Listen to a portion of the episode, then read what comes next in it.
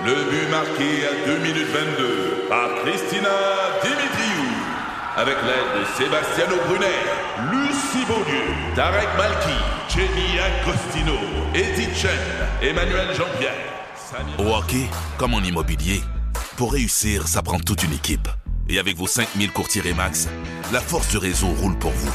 Remax est heureuse de s'associer à Martin McGuire et Danny Dubé pour vous présenter le tout nouveau balado Bon Match. Pour votre info est présenté par Desjardins. Cette semaine, une borne énergétique intelligente qui fait tourner les têtes, surtout celles des investisseurs. On est un peu surpris par la demande mondiale de notre produit. Aujourd'hui, la demande de- venant de l'Angleterre, de la France, euh, de la Corée du Sud, euh, même et même du Japon, nous ont vraiment pris par surprise. Rencontre avec le président et fondateur de Decibel, une entreprise montréalaise qui a le vent dans les voiles. Et dans ce que vous devez savoir sur l'économie, avec l'économiste principal de Desjardins, Francis Généreux, la Fed aux États-Unis signale son intention de hausser les taux d'intérêt très prochainement. Qu'est-ce que ça veut dire pour notre portefeuille? On s'attend à des hausses de taux de 25 points à chaque réunion. Mars, avril, mai et euh, une cet été aussi. Je m'appelle Laurent Terrien. Bienvenue à Pour votre info.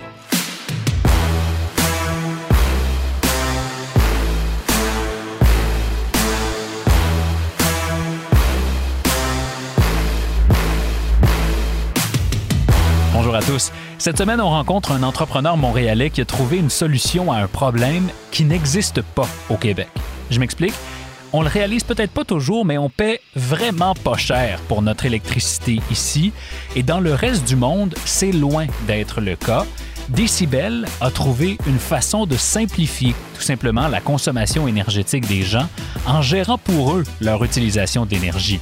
L'entreprise connaît une forte croissance et attire beaucoup d'intérêt des investisseurs. On rencontre son président et fondateur, Marc-André Forget. Bonjour Marc-André, bienvenue pour votre info. Bonjour Laurent, merci pour l'invitation. Marc-André, euh, récemment, je lisais dans le journal que hum, tu détiens, tu possèdes, tu diriges l'entreprise, une des entreprises québécoises qui devrait être sur notre radar cette année. C'est le Journal de Montréal qui a dit ça. Je vais te poser la question d'emblée. Pourquoi tu penses que tu diriges l'entreprise qui devrait être sur le radar des Québécois? Ben, tout d'abord, je dirais que j'ai la chance de diriger une équipe exceptionnelle. Euh, Decibel, c'est beaucoup plus que moi. Euh, c'est un ensemble de gens, autant des ingénieurs, euh, des rêveurs au niveau énergétique, euh, des gens en commercialisation. Donc, j'ai juste simplement la chance de représenter une équipe extraordinaire d'entrée de jeu. Pourquoi Decibel? Euh, Peut-être tout simplement parce qu'on amène un nouveau produit au marché qui est assez simple, c'est le concept de la borne énergétique résidentielle, c'est-à-dire une unité un, device, qu'on va dire en anglais, qui va permettre de gérer l'énergie résidentielle comme un tout. Je pense que la meilleure façon de résumer ce qu'est une borne énergétique résidentielle, il faut prendre une analogie qui est peut-être mieux connue de tous. Et je vais prendre l'analogie de notre monde avant, par exemple, l'iPhone. Oui. Avant le monde du iPhone, on avait des BlackBerry, on avait nos, nos- nos téléphones Samsung euh, flip phone, on avait nos iPods, nos Game Boy, nos GPS. Donc, on avait plusieurs équipements différents et tous, sans être intégrés, s'occupaient de notre vie numérique.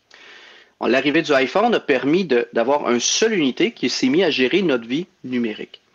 Le concept de décibel, on pourrait le voir comme un iPhone de l'énergie. Donc, c'est une unité qui va gérer votre vie énergétique. Donc, c'est votre énergie solaire, c'est la gestion de vos contrats d'électricité, c'est le stockage de votre énergie en cas de panne ou, par exemple, pour diminuer vos factures d'électricité. C'est aussi la recharge de votre véhicule électrique. Et vous l'avez très bien dit, une des particularités uniques de Decibel, c'est d'utiliser le véhicule électrique aussi comme batterie et donc pour alimenter la maison en cas de panne. Là, c'est sûr qu'il faut prendre le contexte énergétique en compte là-dedans. On est. On réalise pas, Marc-André, à quel point on vit dans un univers énergétique particulier au Québec avec euh, l'électricité patrimoniale qui nous vient des barrages, puis le coût de, l'énergie qui est, tellement minuscule euh, comparativement à ce qu'on voit dans, le reste du monde, notamment aux États-Unis. Est-ce que ça explique pourquoi tu commercialises Decibel davantage au sud de la frontière qu'ici? Euh, tout à fait. On bénéficie ici au Québec, les, grands bâtisseurs du passé ont permis aujourd'hui aux Québécois d'hériter, euh, il faut se le dire, d'une machine impressionnante qui est Hydro-Québec, qui nous permet de nous alimenter en énergie propre, renouvelable et bon marché. Malheureusement, c'est pas le cas partout à travers le monde. Euh, si on prend la Californie, on a encore du charbon, on a des centrales au gaz évidemment, et surtout on a un manque cruel d'énergie. Euh, c'est le cas aussi du Texas, de la Floride, et même on prend la France, l'Angleterre, l'Allemagne qui doit enlever leurs centrales nucléaires. Les coûts de l'énergie sont immenses. On parle de trois à quatre fois les coûts énergétiques du Québec. Alors, c'est beaucoup plus facile pour un produit comme Decibel, qui emmène de l'énergie bon marché à travers l'énergie solaire, qui emmène évidemment la capacité de d'aider la, la, maison, c'est-à-dire de servir de génératrice en cas de panne mon Dieu qu'on sait que le Texas et la Californie ont beaucoup de pannes, et aussi d'amener l'électrification. Alors, c'est un produit naturel, évidemment, pour la Californie, le Texas et la Floride. Oui, puis, puis ils ont une tarification dynamique qui est pas mal plus complexe que la nôtre. Euh, là-bas, euh, le coût de l'énergie à, 18 heures, euh, en pleine heure de pointe, alors que tous les appareils ménagers fonctionnent, est absolument pas le même qu'à 4 heures du matin, d'où j'imagine l'intérêt pour les consommateurs de pouvoir faire fonctionner la bouilloire à partir de la voiture électrique qui est restée dans l'entrée toute la journée plutôt que d'aller sur le marché et s'approvisionner en énergie. Oui, tout à fait. Et, on oublie fondamentalement parfois que l'énergie, elle est, elle, est fondamentale pour nous, pour nos familles. On, nous dit tous, ouais, diminuez votre consommation d'énergie, par exemple, euh, lorsque vient le temps de souper. Mais vous savez, euh, tout le monde qui ont des familles, on le sait très bien. On a le souper, les devoirs, le bain pour les enfants. Euh, je veux dire, on utilise notre énergie à un moment particulier de la journée. Et vous avez tout à fait raison la bidirectionnalité de décibels, le fait qu'on peut utiliser l'énergie qui a été stockée dans le véhicule électrique pour vous aider à passer la pointe, dans le fond, pour vivre votre vie de famille normale sans avoir à écorcher votre portefeuille et sans avoir à polluer l'environnement. On pense que c'est un, un, aspect clé de décibels. Et évidemment, la Californie, c'est un grand changement pour les consommateurs californiens. Puis là, c'est important de, de, le préciser, Marc-André, mais tout ça se fait tout seul au sens où on n'a pas à dire à, à la borne, qui s'appelle R16, on n'a pas à dire à la borne, euh, là, euh, arrête d'aller chercher de l'électricité euh, via notre distributeur, puis euh, utilise l'énergie qu'on a déjà captée dans la maison. La, borne fait ça pour nous. Là. Oui, et ça, merci à l'intelligence artificielle. Hein, l'apprentissage nous permet, c'est vraiment là qu'il faut comprendre. Je, pense qu'aujourd'hui, notre monde énergétique est, beaucoup trop complexe. Faisons un saut dans le passé. Euh, quand j'étais jeune, pour moi, l'électricité, c'était simple. C'était Hydro-Québec. Euh, que j'étais d'accord ou non, j'avais une simple facture d'électricité, par exemple. Ma mobilité, bon, ben, j'allais chez Petro-Canada, j'étais en désaccord, ben, on allait chez Ultramar, voyons. Regardez en 20 ans ce qui s'est passé pour les amis californiens ici. Maintenant, on a le panneau solaire, on peut générer notre propre énergie, on a différents tarifs d'électricité auxquels on peut souscrire, on peut stocker notre énergie pour la réutiliser plus tard, on peut vendre nos excédents d'énergie charger notre voiture à la maison, c'est pas simple. Euh, les tarifs d'énergie aussi sont différents. On paye plus cher, on paye moins cher la nuit. C'est beaucoup de complexité pour les familles. Et je pense que la meilleure façon de l'illustrer, ce qui a servi définitivement d'inspiration derrière. Vous savez, moi-même, je suis un ingénieur de formation, j'ai quelques études de droit, je suis en affaires, mais à la maison, je suis papa qui veut gérer son énergie. Alors, on a décidé de rendre Décibel, de simplifier la vie. Décibel fait juste apprendre votre consommation d'énergie, apprend quand vous en avez besoin, connaît la météo, connaît les impacts, connaît les coûts. Quand vous avez besoin de votre voiture, il ne fait que simplement vous fournir votre énergie quand vous en avez, besoin simplement. C'est vraiment la façon dont on voit le futur. Puis là, ben, tout ça, c'est un coût. Euh, la borne coûte 5000 dollars. C'est évidemment beaucoup plus que les bornes disponibles pour charger les véhicules électriques sur le marché. Comment t'expliques ce pricing-là? Est-ce que c'est parce que à terme, ça devient un investissement pour, euh, pour les consommateurs parce qu'ils ont rentabilisé la borne au bout d'un certain temps? À vrai dire, si on la voit comme une borne de recharge simplement, on est tout à fait d'accord. C'est un produit qui est très cher. Mais ce serait l'équivalent de voir le iPhone à, à 1000 dollars simplement comme un téléphone cellulaire. Non, je comprends. À vrai dire, la borne décibel, c'est aussi votre énergie solaire. C'est aussi votre chargeur de batterie. C'est aussi votre gestionnaire énergétique. Et, surprenamment, c'est aussi votre chargeur de voiture. Donc, c'est qu'une fonctionnalité. Quand on regarde une maison décibel, donc une maison intelligente décibel, le, concept décibel arrive pour une maison californienne entre 25 et 40 moins cher que l'utilisation des technologies séparées qui sont présentes aujourd'hui dans le solaire, dans la batterie, euh, dans la recharge automobile. À vrai dire, notre produit arrive moins cher à la fin que la plupart des compétiteurs dans le marché. Oui, je comprends. Puis c'est là où c'est important d'expliquer à quel point le, l'écosystème québécois n'a pas rapport là-dedans. Probablement que tu ne vendras pas beaucoup de bornes au Québec, puis que le reste des ventes va se faire pas mal aux États-Unis. D'ailleurs, euh, vous avez annoncé un projet à San Francisco, un projet pilote en, en partenariat avec un des distributeurs californiens. Vous allez installer votre technologie dans à peu près euh, un millier de maisons. Qu'est-ce que vous voulez venir euh, valider avec ce test-là? Un des enjeux de la Californie aujourd'hui, c'est qu'il y a des sites éloignés. Euh, pour ceux qui sont moins familiers avec la, Californie, bon, ils ont beaucoup de feux de, forêt. Il y a beaucoup de sécheresse aujourd'hui en Californie et, on sous-estime le nombre de pannes. Évidemment, encore ici, au Québec, on, fait face à quelques pannes d'électricité, mais en moyenne, le Californien moyen euh, fait face en région éloignée à tout près de 10 heures de panne par mois. Et donc, c'est énorme. Et la problématique de la Pacific Gas and Electric, PG&E, pour bien dire les choses, c'est d'être capable d'alimenter justement ces, ces, maisons-là. À vrai dire, les lignes de transport causent des feux de forêt, causent différents problèmes. Et ils veulent utiliser notre technologie essentiellement. Le décibel, ce qu'il va faire tout simplement, c'est qu'il va utiliser la batterie qui est attachée au décibel, la voiture électrique. On va recevoir un signal de la Pacific Gas and Electric où ils vont nous dire, écoutez, dans quelques heures, on aura une panne dans votre secteur et nous, on va détacher la maison du réseau électrique, littéralement, électriquement et on va alimenter la maison par nous-mêmes jusqu'au retour du réseau électrique. Tout ça pour un prix qui est probablement moins élevé que son utilisation de, de devices énergétiques pour le moment. Donc, on, comprend bien d'où vient l'intérêt. D'ailleurs, intérêt des investisseurs, il y a. Euh, vous avez reçu euh, un peu plus de 40 millions en funding. Quand vous parlez avec les investisseurs, d'où vient leur intérêt? Qu'est-ce qui explique l'engouement?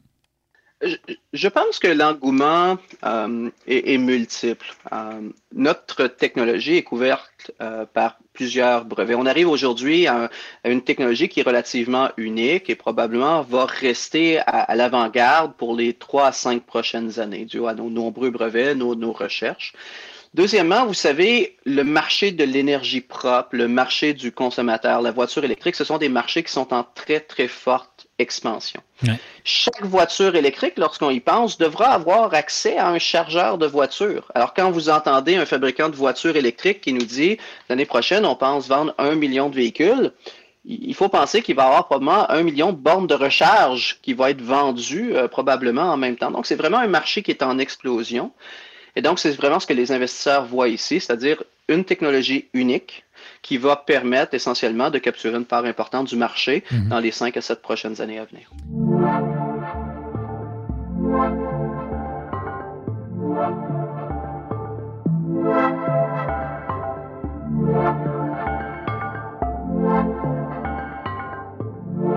Vous allez utiliser notamment cet argent-là pour euh, bâtir euh, des installations de, fabrication, installations qui sont au Québec. Pourquoi, euh, puisque le marché est aux États-Unis, puisque les clients sont aux États-Unis, puisque la plupart des investisseurs sont américains aussi, puis là, je ne veux pas entendre le, le, fameux discours Oui, mais j'aime ma belle province. Là. Pourquoi est-ce que c'était une décision d'affaires réfléchie de garder ces installations de fabrication au Québec? Oui, mais Laurent, j'aime ma belle province. Ceci étant dit, le, Québec, ayant travaillé un peu partout à travers le monde, autant en Europe, aux États-Unis et même en Asie, je, dois avouer que c'est probablement euh, une des meilleures places au monde pour y vivre. ceci étant dit, je suis aussi un entrepreneur, je suis à la barre d'une société. Le Québec a beaucoup à offrir en termes aussi de capacité technique et d'ingénierie. Oui, il est paradoxal de ne pas avoir de marché local pour une unité telle que Décibel à prime abord. Par contre, on a parmi les meilleures universités au monde, on a une capacité en génie euh, qui est non négligeable. On a une structure de coût aussi qui est extrêmement intéressante. Le recrutement est très possible. Et donc, ça nous permet d'avoir un centre de développement technique et d'ingénierie ici au Québec euh, qui est extrêmement performant. Ça nous permet, avec nos premières, les premières sociétés manufacturières d'avoir ici au Québec, de s'assurer de stabiliser nos processus manufacturiers qui, par la suite, il est vrai, seront répliqués à travers le monde. Il fait peu de sens aujourd'hui de fabriquer des unités au Québec, euh, décibels par exemple, pour les envoyer au Japon. Euh, il fera plus de sens de les fabriquer directement au Japon de façon locale, mais de garder notre centre d'ingénierie ici, de garder et de compter sur le talent québécois, de pouvoir profiter, c'est vraiment une des raisons pourquoi on est encore très fiers d'être ici à Montréal. Euh, et, je rajoute, j'aime bien ma belle province aussi. Tu parlais d'internationalisation euh, du Japon, euh, de l'Europe. quels sont les, projets? Est-ce que la priorité, c'est de bien s'installer dans le marché de la côte ouest d'abord ou c'est de multiplier les marchés pour, pour essayer de, de s'implanter un peu partout? C'est encore une question d'un point de vue stratégique qui, est, qui, est, fortement débattue, même au niveau de notre organisation on est un peu surpris par la demande mondiale de notre produit. Ah ouais? à vrai dire, on, voyait aujourd'hui un, produit où on voulait faire un peu nos classes euh, avec la Californie, qui est un produit vraiment dédié, surtout le R16, qui est dédié à la, grande maison euh, californienne. On parle de 3000 pieds carrés plus, là, 300 mètres carrés et plus. Donc, c'est un produit un peu plus haut de gamme pour la Californie. Et on voyait vraiment faire nos classes avant essentiellement de couvrir euh, principalement le marché américain. Ouais. Aujourd'hui, la demande venant de l'Angleterre, de la France, euh, de la Corée du Sud, euh, même et même du Japon, nous ont vraiment pris par surprise. Euh, je pense que c'est la demande provenant des véhicules électriques. Vous savez, avec Décibel, on va littéralement peut-être amener une petite révolution dans le véhicule électrique, mais surtout, ça, ça a demandé à la société de se repositionner un peu. Euh, que faisons-nous pour faire face à cette demande mondiale aujourd'hui? Alors, on est en train de se réorganiser pour essayer de prendre les marchés deux à deux. Donc, euh, je peux dire que définitivement en 2022, la Californie, mais aussi le Texas, la Floride font partie de nos cibles. Euh, nous avons un nouveau hub logistique en installation à San Francisco et on est en train de regarder pour créer un centre d'ingénierie aussi en Europe, à Paris, pour essayer de servir les marchés anglais et français pour la fin de l'année. Ça explique aussi pourquoi euh, le Journal de Montréal disait faut surveiller Décibel cette année. Je me permets la question qui tue. Vous n'êtes pas en bourse. Est-ce que ce serait intéressant d'y aller? Et si oui, est-ce qu'on peut s'attendre à ça cette année? C'est une bonne question. Euh, ça fait toujours partie des possibilités, mais je dirais que pour l'instant, la réponse est probablement non. Ce qui arrive aussi avec une société euh, privée lorsqu'elle devient publique, il faut comprendre, c'est que ça vient aussi avec énormément de, tâches administratives, ça, devient, ça vient aussi avec une autre forme de gestion qui doit être implémentée.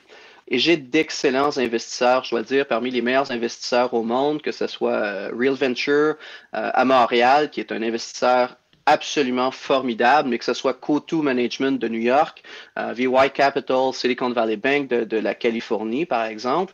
Ce sont des investisseurs très costauds. Ce sont des investisseurs qui sont capables de nous emmener tout le capital de développement que nous avons besoin sans l'obligation de faire une entrée en bourse. Ceci étant dit, à un certain moment donné, oui, ça sera probablement dans les plans, mais aujourd'hui, pour être honnête, 100% de notre conseil d'administration, 100% de nos équipes de direction et de toutes nos équipes la seule priorité aujourd'hui, c'est de manufacturer des décibels, d'améliorer l'expérience décibels, de livrer les décibels à nos clients qui en ont fait la demande. Euh, c'est peut-être l'une des réponses les plus euh, justes et les plus euh, véridiques que j'ai jamais entendues sur la question est-ce que vous allez aller en bourse? Merci Marc-André de, de, cette réponse-là. Justement, puis on va se laisser là-dessus. Est-ce que le défi, donc, si c'est pas la croissance, si c'est pas d'aller trouver de l'investissement, si c'est pas de trouver des clients pour le décibel, est-ce que c'est de le fabriquer? C'est clair qu'aujourd'hui, euh, je pense que euh, vos auditeurs euh, connaissent la réponse aussi les microprocesseurs, vous savez, il y, a, tout près de, je pense qu'on a huit microprocesseurs dans la version R16 aujourd'hui. C'est clair que les chaînes d'approvisionnement dues à la COVID sont problématiques pour nous. Euh, on a pris un retard de, près de 12 à 18 mois à remettre en place des chaînes d'approvisionnement pour être capable de livrer les quantités de décibels. Il faut former aussi les installateurs. Euh, il faut être capable de se déplacer et tout ça dans un monde aujourd'hui pandémique. Euh, je dois avouer que c'est relativement très complexe. Ceci étant dit, c'est vrai pour toutes les entreprises, incluant la nôtre.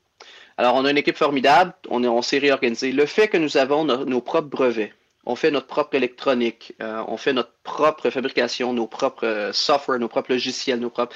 On est responsable de tout, euh, du début jusqu'à la fin. Ça nous a permis, même récemment, juste en septembre, de modifier le décibel directement de différentes pièces pour être capable d'aller s'approvisionner sur les marchés mondiaux et avoir accès au, nombre de pièces qu'on aura besoin pour nos chiffres de 2022-2023. Ceci étant dit, oui, ça reste un challenge intéressant. Le reste, ben, c'est toujours un challenge de bien servir les clients. Il faut bien le faire, il faut bien prendre le temps. on a les mêmes challenges que toutes les entreprises provenant du Québec. Il faut attirer le talent. Euh, il faut être capable de créer cette expérience client. On veut un produit de qualité. Alors, je dirais qu'on a les mêmes challenges que l'ensemble des, des belles sociétés du Québec qui cherchent à croître aujourd'hui. Marc-André Forget, ce fut une discussion, ma foi, très intéressante. Merci d'avoir été avec nous et bon succès pour, euh, pour la prochaine année. Merci beaucoup, Laurent. Merci pour vos bons mots. Ce que vous devez savoir sur l'économie. Voici Francis Généreux. Bonjour Francis, comment vas-tu? Très bien, toi aussi? Oui, ça va bien, merci beaucoup. Francis, il se passe beaucoup de choses euh, au niveau de, des taux d'intérêt ou de possibles discussions sur la hausse des taux. Euh, la semaine dernière, la Banque du Canada et la Réserve fédérale américaine ont eu leur première rencontre de politique monétaire de l'année. Euh, il s'est passé beaucoup de choses dans ces, dans ces rencontres-là. Peux-tu nous les résumer? Oui, en, grosso modo, c'est que, un, la décision était de ne pas augmenter les taux tout de suite, mais euh, clairement pour dire que ça sera pour la prochaine fois. Donc, euh, vraiment un signal très clair comme quoi que les hausses de taux euh, s'en viennent, euh, que la situation euh, économique a changé, qu'on n'est plus en période d'urgence comme au début de la COVID et pendant tout le long de la crise. Ouais. Et donc maintenant, mais il faut normaliser tout ça. Euh, Est-ce que tu euh, t'y attendais? Euh, les, prévisions de Desjardins étaient, étaient relativement justes là, déjà pour à la fin de l'année dernière. Vous, vous vous dirigiez vers ce genre de scénario-là. Ça vient confirmer le scénario qui était prévu au départ? Oui, tout à fait. Il faut comprendre qu'il y avait quand même beaucoup de prévisionnistes qui voyaient dès janvier une augmentation des taux. De notre côté, avec la situation euh, d'Omicron, euh, avec euh, le, manque de messages clairs pour les réunions précédentes, notamment pour la Banque du Canada en décembre, elle n'avait vraiment pas indiqué qu'elle était, pour, qu'elle était pour monter les taux à sa prochaine réunion. Donc, ce flou-là nous a dit ben, qu'on était plus à l'aise avec un statu quo à ce moment-ci, mais que les hausses de taux viendraient quand, tout de même en 2022. Et là, bien évidemment, le message maintenant est plus clair. Ils ont, autant la Banque du Canada que la Réserve fédérale ont ouvert grand la porte à, euh, à des hausses de taux prochaines. Ça fait deux ans, Francis, qu'on voit des taux euh, extrêmement bas, des taux planchers. Euh, Qu'est-ce qui explique qu'on soit rendu là? Comment on explique ce changement de ton maintenant? Premièrement, on a déjà parlé ensemble autour du micro, euh, c'est l'inflation. Ouais. Donc, euh, une situation inflationniste extrêmement différente de ce qu'on voyait v'là un an. Euh, v'là un an, en, au début de 2021, on se disait, ben, on avait plus peur d'une baisse de l'inflation, d'une inflation qui resterait trop faible. Et maintenant, ben, la situation a tellement changé avec une inflation bien au-dessus des cibles. Donc, premièrement, ça, les banques, les banquiers centraux le voient et se doivent de réagir. Deuxièmement aussi, c'est la vigueur de l'économie. La reprise économique en 2020, mais surtout en 2021, a été particulièrement forte malgré les vagues euh, de, de, COVID. Et justement, on sent que l'économie a pu s'adapter à chaque fois, à chacune des vagues, puis que l'effet euh, néfaste sur l'activité économique a été de moins en moins important. Mmh. Donc ça aussi, les banquiers centraux le voient, disent, ben, l'économie est capable de supporter, on n'est plus en situation d'urgence, en plus il y a de l'inflation. Donc euh, on n'a plus plus besoin d'avoir des taux si bas et on, la, donne change de cette façon finalement. Bon, là, on va être pratico-pratique, euh, si tu veux bien. Euh, dans le quotidien des gens, je pense que la principale euh, conséquence, ben, ce sera pour ceux qui sont en train de renouveler leur hypothèque ou qui ont un taux à taux variable. Mais au-delà de ça, euh, est-ce qu'on doit s'attendre à une hausse de taux marquée, répétitive, nombreuse dans les prochains mois, prochaines, années? Ou est-ce que ce seront des augmentations un petit peu plus timides, comme on avait vu dans les années 2010?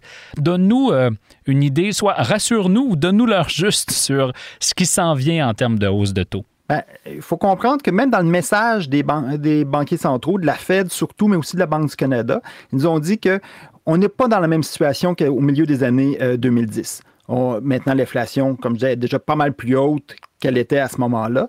Mais euh, ils vont vouloir quand même faire attention. Mais au début, pour les deux, trois, pour les trois prochaines réunions, en fait, de chacun des côtés de la frontière, on s'attend à des hausses de taux de 25 points à chaque réunion. Okay. Donc, mars, avril, mai et euh, une cet été aussi. Par après, en même temps qu'on pense voir l'inflation commencer à décélérer, euh, les pics d'inflation devraient être plus à cet hiver, ce printemps, mais une fois que les banquiers centraux vont aussi voir comme nous que l'inflation euh, devient plus tranquille, ben, ils vont se dire, ben, là, on va continuer les hausses de taux, mais on va y aller plus graduel. Hmm. Un peu plus à la manière qu'on avait vu justement le, le, 5, le 5 ans, supposons. Donc, euh, c'est, au début, oui, il y a un rattrapage à faire, trois hausses de taux assez rapides, et après, ben, ça va peut-être plus au trimestre, euh, aux six mois, on va garder plus euh, l'évolution, on va garder l'évolution de l'économie. En fait, tout ça est vraiment très dépendant des, données économiques, de qu'est-ce qui se passe avec l'emploi, de qu'est-ce qui se passe avec l'inflation. Donc, ils vont aussi beaucoup plus regarder ça, mais à court terme, ça va aller vite. Mhm. Et on va peut-être se quitter là-dessus, Francis, mais rappelle-nous, euh, grosso modo, ce que ça peut vouloir dire pour notre portefeuille, ces hausses de taux-là.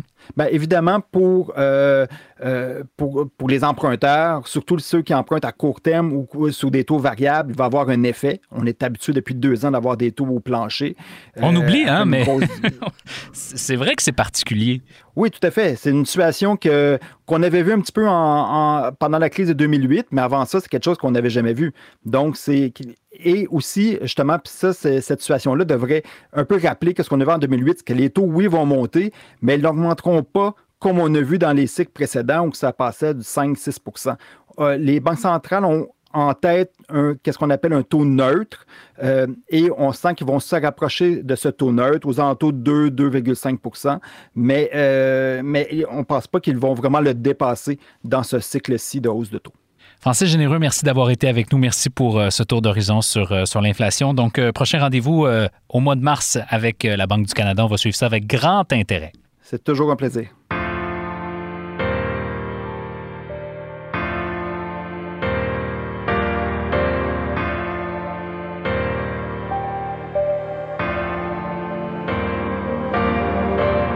Voilà, c'est tout pour nous cette semaine.